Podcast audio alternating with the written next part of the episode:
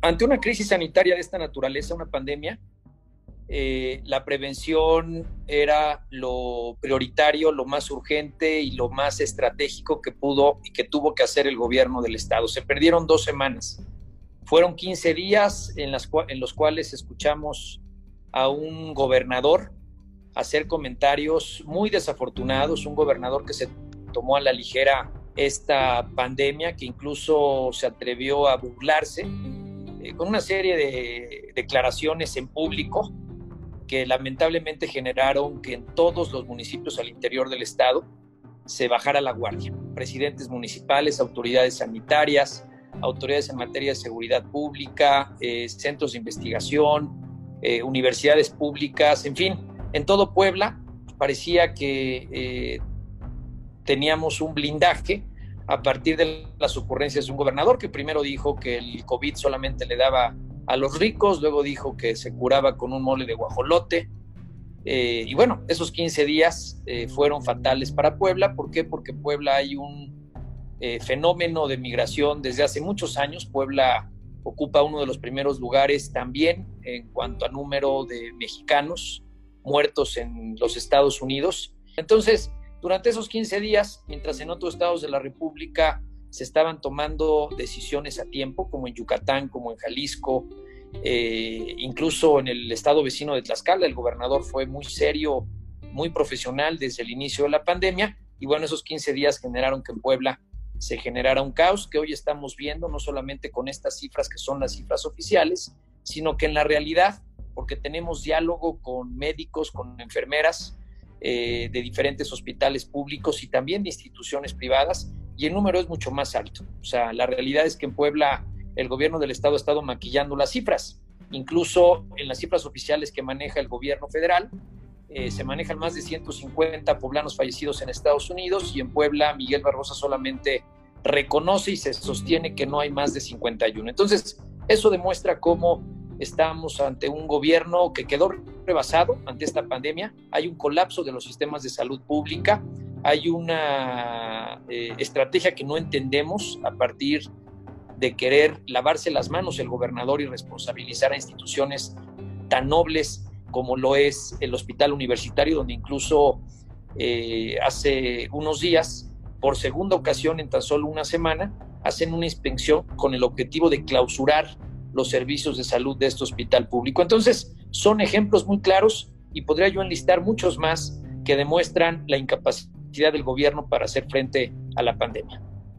Dijiste de las cifras maquilladas. El diputado José Juan Espinosa cree en las cifras del subsecretario López Gatel y creen las cifras del gobierno del Estado?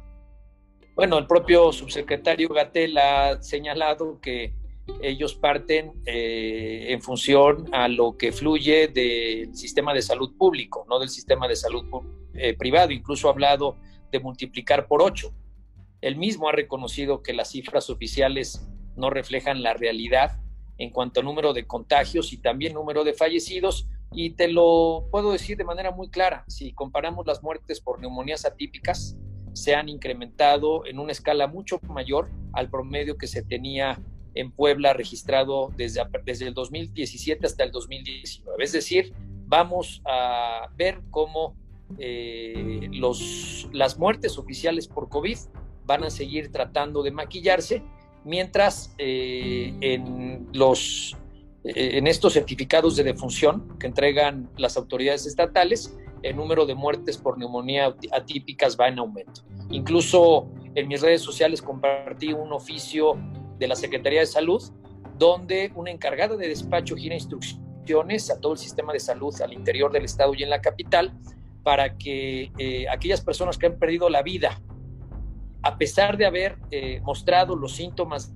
de COVID-19, si no se le hizo la prueba de COVID antes de que perdieran la vida, no los pueden etiquetar como causa probable de COVID. Ahí está en mis redes sociales este oficio donde podremos dar cuenta del grado de irresponsabilidad del gobierno del estado de Puebla. Y bueno, hoy eh, si le preguntáramos a los poblanos si confían en los dichos y en las acciones del gobernador, es muy claro que más del 90% de los poblanos han perdido la confianza en este gobierno estatal. En esta crisis sanitaria, varias empresas del sector privado eh, pues los líderes le han reducido su sueldo, han recortado personal. ¿Qué está haciendo eh, el Congreso del Estado, eh, los secretarios de las dependencias gubernamentales? ¿Va a haber una reducción de sueldos para poder tener un colchón y apoyar a esta, esta crisis económica en el Estado Puebla? Si el Ejecutivo del Estado falló, el legislativo está igual o peor.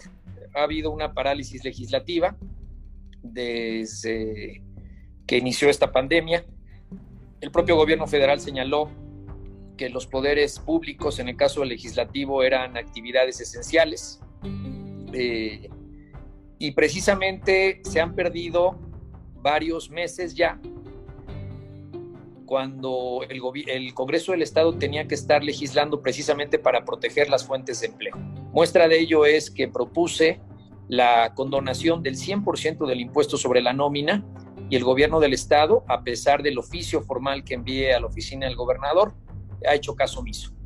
Eh, anuncian un plan de rescate económico que no es más que darle a tole con el dedo a los poblanos. No están condonando el impuesto sobre la nómina como ya lo hicieron en la mayoría de las entidades federativas, incluyendo Ciudad de México, Tlaxcala, eh, Jalisco, Yucatán, eh, la mayoría de los estados donde existe este impuesto al trabajo se ha cancelado por lo que resta del 2020 y en Puebla no es así.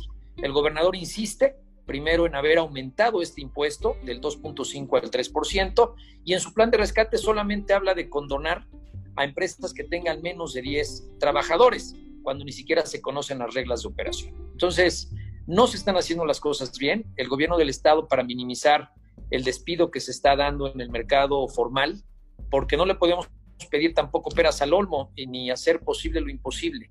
Y hoy los empresarios en Puebla de sí ya enfrentaban una situación eh, difícil. Eh, recordemos que hay una crisis petrolera paralela a esta crisis sanitaria. Y bueno, lo que yo voy a seguir insistiendo es que el Congreso del Estado tiene que mandatar, tiene que ordenar al Ejecutivo del Estado eh, tres pasos fundamentales. El primero es eliminar el impuesto sobre la nómina el segundo es eliminar los nuevos cobros de derechos como el cambio de placas, que significa una recaudación de más de 3 mil millones de pesos que pretende recaudar a partir de septiembre el gobernador, porque no está cancelando, está difiriendo simplemente el programa de reemplacamiento, se me hace algo muy irresponsable. Y una tercera acción que sí depende del Congreso del Estado y del Poder Ejecutivo es eliminar los cobros por los servicios de agua potable en lo que dura la pandemia. El agua hoy se usa mucho más que antes, hoy la gente para tener limpia, eh, limpios sus hogares, en estas medidas donde se nos pide lavarnos las manos cuantas veces sea posible durante el día, la gente está consumiendo mucha agua. Y el gobierno del Estado en este ejercicio de simulación, de engaño, de manipulación, anuncia la cancelación de cobros durante la pandemia a los comercios eh, y a las industrias, cuando los comercios y las industrias están cerrados. Entonces, mi propuesta ha sido muy concreta desde el primer día de esta pandemia, que se tienen que cancelar los cobros por el servicio de agua potable y por eso incluso ya presenté una iniciativa de ley donde se está reformando la ley de agua en su artículo 108 para darle facultades a la empresa concesionaria, a los ayuntamientos y a los sistemas operadores en todo el estado de Puebla para que durante una contingencia sanitaria como esta se condone el 100% del servicio de agua potable. Todos los sistemas operadores trabajan con números negros y si no hubiera corrupción y si no hubiera excesos por parte de los administradores de estos servicios eh, públicos, estoy seguro que perfectamente podrían aguantar hasta dos bimestres, cuatro meses sin cobrar por los servicios de agua potable en el servicio doméstico. Eso, está, eso es lo que está en la cancha del Congreso del Estado. Eso es lo que se puede hacer a nivel estatal. Y además a nivel federal, pues sabemos de senadores poblanos, senadoras poblanas, como la senadora Nancy de la Sierra, donde incluso han pedido que lo mismo se haga en el tema del servicio de luz en la parte habitacional, en la parte eh, que más le lastima hoy a los eh, mexicanos y en este caso a los poblanos. Pero yo me voy a enfocar a lo que toca el Congreso del Estado. El Congreso del Estado tiene que eliminar el impuesto sobre la, nómina, tiene que eliminar formalmente el impuesto al turismo y el reemplacamiento. Y un tercer paso es garantizar la condonación del 100% en los pagos del servicio de agua potable. Esa es mi propuesta y esas son las acciones que estoy emprendiendo, que lamentablemente en esta soberbia infinita que tiene el gobernador Barbosa, no escucha, no atiende y hace todo lo contrario, enfrentar a la sociedad, enfrentar a los ayuntamientos como el Ayuntamiento de Puebla, enfrentar a los hospitales privados. Es vergonzoso cómo hay una descalificación continua hacia los servicios médicos que prestan nosocomios privados, ha descalificado laboratorios privados, ahí se perdieron por lo menos en esos 15 días la posibilidad de aplicar miles de, de pruebas en todo el estado. El gobierno del estado giró oficio para prohibir que los laboratorios privados como el laboratorio Ruiz, Chopo, Linfolab pudieran hacer pruebas para detectar a tiempo el COVID. Esa es parte de lo que lamentablemente estamos viendo aquí en Puebla. Entonces, ¿quién está haciendo las cosas mal? ¿Quién no está haciendo las cosas bien en Puebla? Es el propio gobernador, el propio secretario de salud, la secretaria de Economía, los, mismos diputados. Eh, ¿Quién está haciendo eh, este, esta crisis que vive el gobierno del Estado en todas las áreas? Yo creo que la respuesta es quién está haciendo las cosas bien. Y quien está haciendo las cosas bien son los ciudadanos los ciudadanos que se están organizando en colonias, juntas auxiliares, para que no le falte nada al vecino que es adulto mayor. Aquellos ciudadanos que de buena fe están yendo a entregar cubrebocas, eh, guantes, gel antibacterial a los médicos, enfermeras de los hospitales públicos.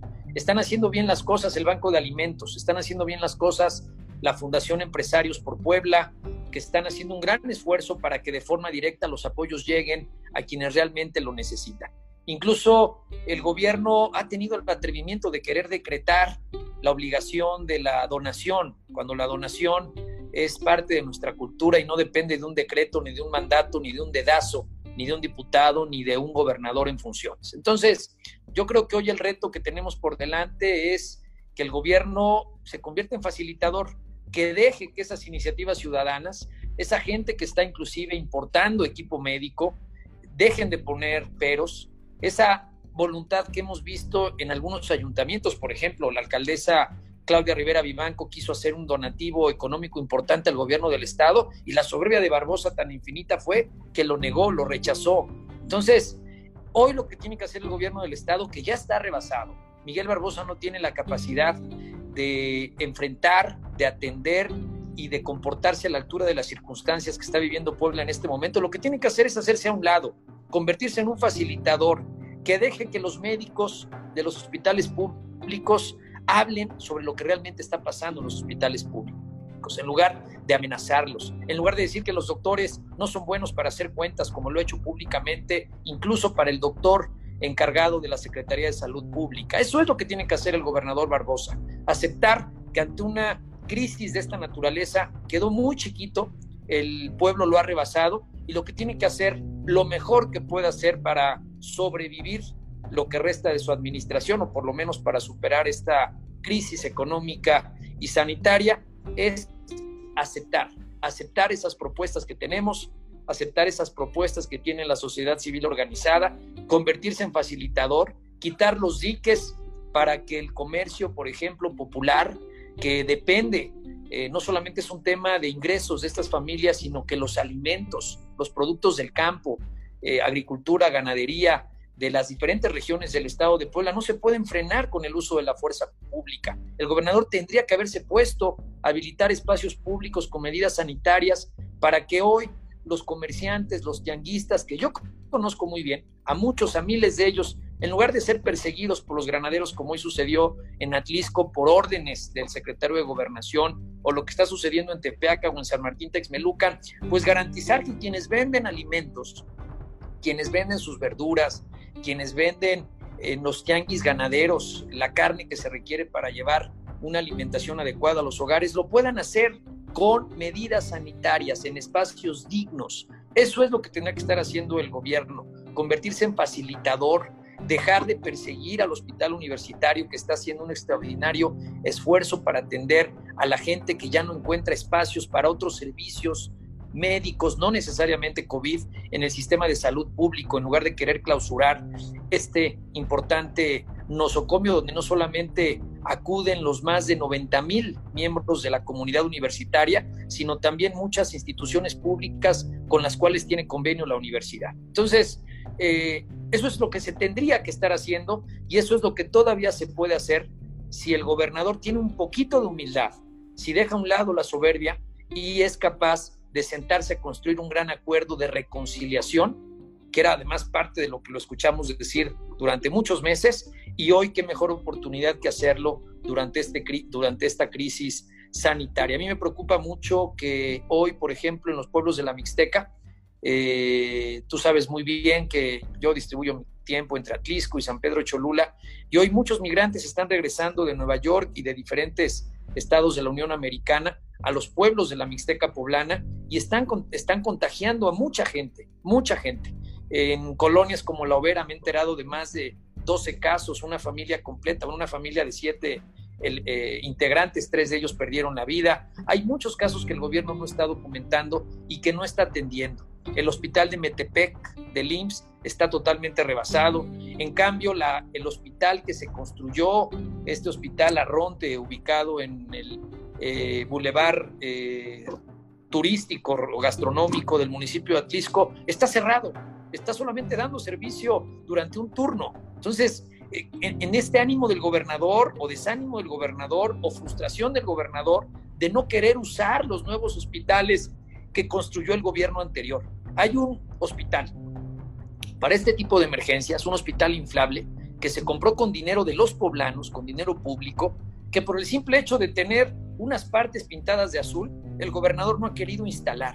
Yo ya le ofrecí que instalara esta, o ya le propuse que instalara este hospital inflable, por ejemplo, en la esplanada Shell Guasoria, o perfectamente lo podría estar haciendo en municipios que hoy están concentrando los casos de COVID, como es la ciudad de Puebla. Lo podría hacer eh, a lo mejor eh, a un costado del auditorio de la Reforma, lo podría hacer en la zona de los fuertes, eh, podría estar habilitando Casa Puebla, que él presume que ya no utiliza, mientras se fue a rentar una residencia de lujo en un hospital, en un fraccionamiento de los más caros y lujosos de la ciudad de Puebla, podría estar convirtiendo en un albergue para médicos y enfermeras, por ejemplo, las instalaciones de Casa Puebla, que hoy siguen cerradas y que no se han puesto al servicio de la población. Tenemos muchas propuestas, muchas ideas, la sociedad civil organizada tiene muchas propuestas, muchas acciones y el gobierno del Estado lo que tiene que hacer es convertirse en un facilitador de toda esa energía, todo ese compromiso, toda esa solidaridad,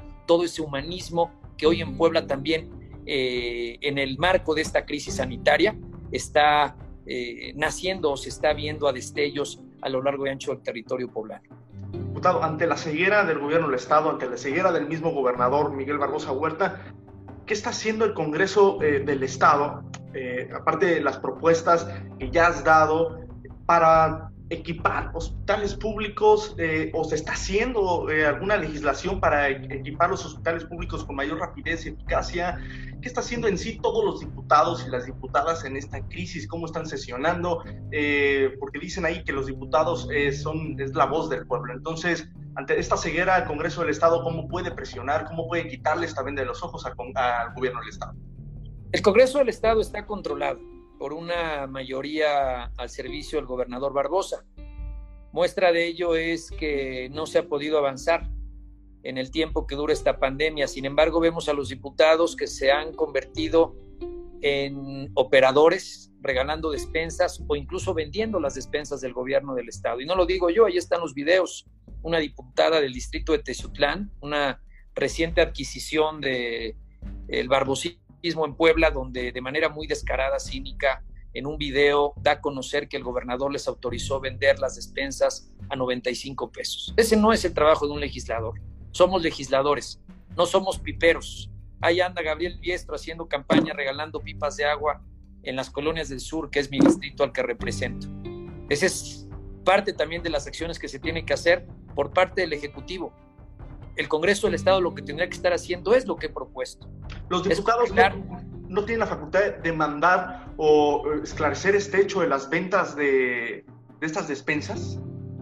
Bueno, no, no, no, no lo están permitiendo. O sea, estamos hablando de, mira, y te lo digo con experiencia, es la tercera legislatura y es la legislatura más ignorante en la que he participado, es la legislatura más entregada, subordinada, que más comete errores, en el ejercicio legislativo es eh, un desastre lo que está pasando en el Congreso del Estado. No solamente el Ejecutivo del Estado falló, ya también falló el Poder Legislativo y lo estamos viendo.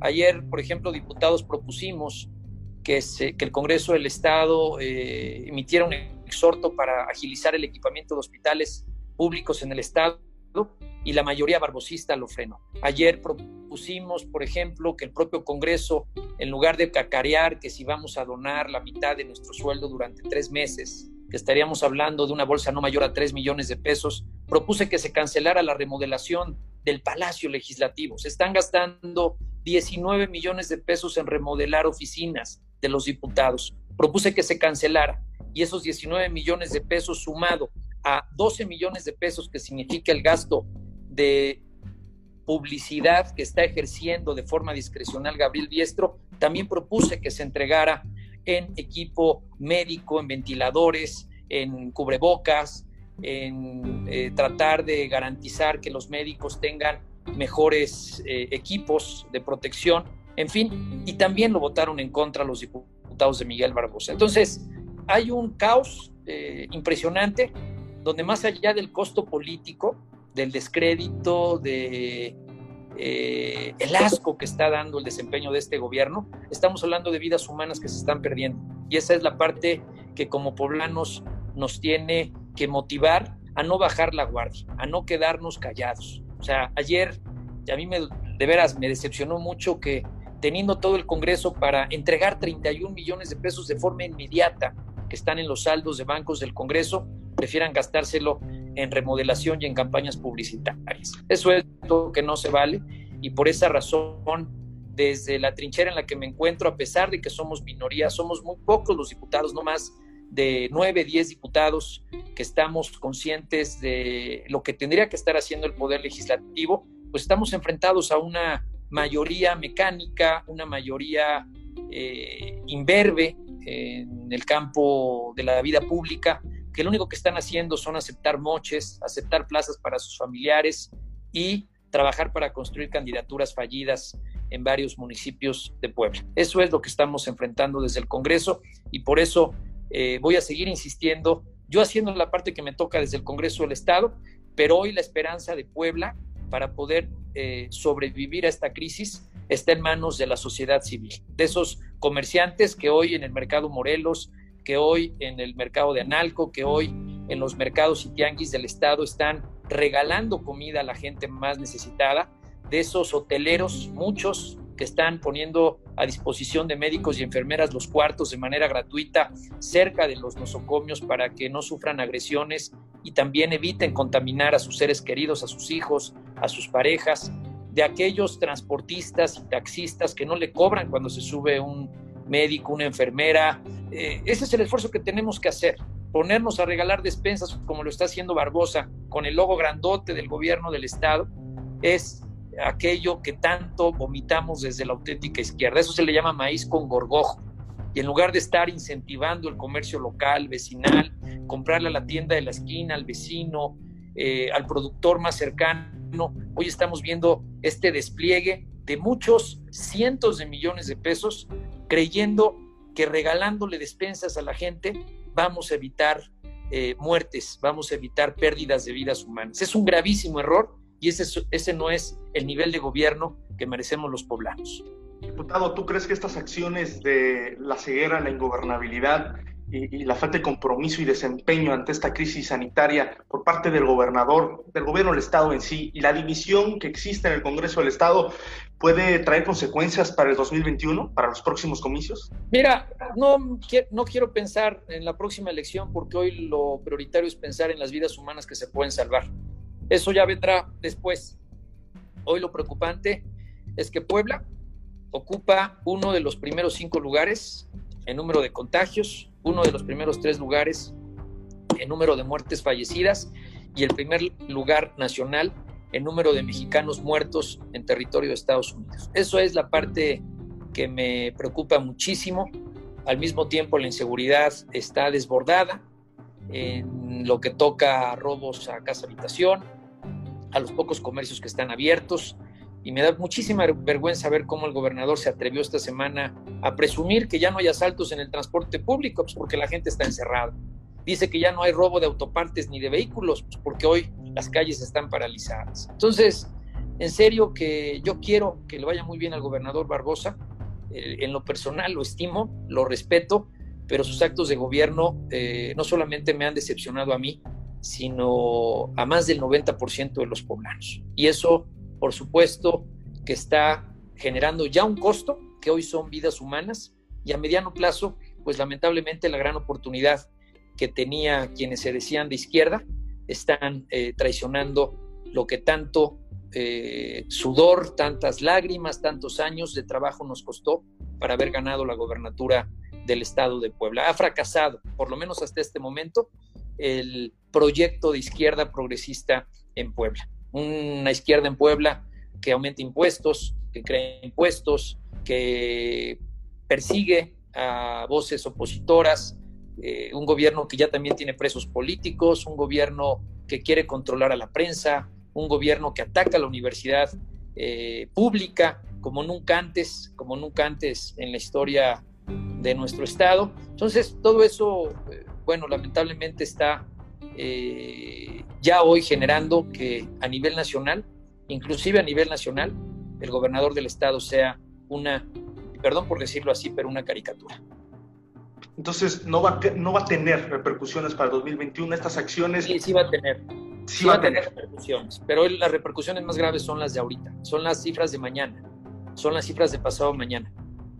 El número de empleos que se están ¿Qué se espera para Puebla eh, este últimos meses de, estos, de este año, en los próximos eh, al frente del, gobernador Miguel Barbosa Huerta? ¿Qué, es el, ¿Qué le espera para Puebla? Bueno, habrá que ver si es capaz de rectificar lo veo muy difícil. Está eh, o se ha dejado secuestrar, eh, ha formado una burbuja impenetrable, ha formado un gabinete de foráneos, más de la mitad de los secretarios de Estado ni siquiera vivían en Puebla, no estaban en Puebla. Si hoy tenemos al frente del Congreso a quien no es poblano eh, y alteró o pidió favores para justificar su ciudadanía, pues las consecuencias están ahí. Un poder legislativo subordinado un presidente del Congreso que le carga el portafolio al gobernador, un presidente del Congreso que lo acompaña no para fijar posturas, sino simplemente para aplaudir y para repartir despensas, es un papel muy vergonzante que está pasando en el Poder Legislativo. Entonces, ¿fracaso es la palabra que caracteriza los primeros siete, ocho meses del gobierno Barbosa? Fracaso rotundo. Muchas gracias, diputado José Juan Espinosa. Al contrario.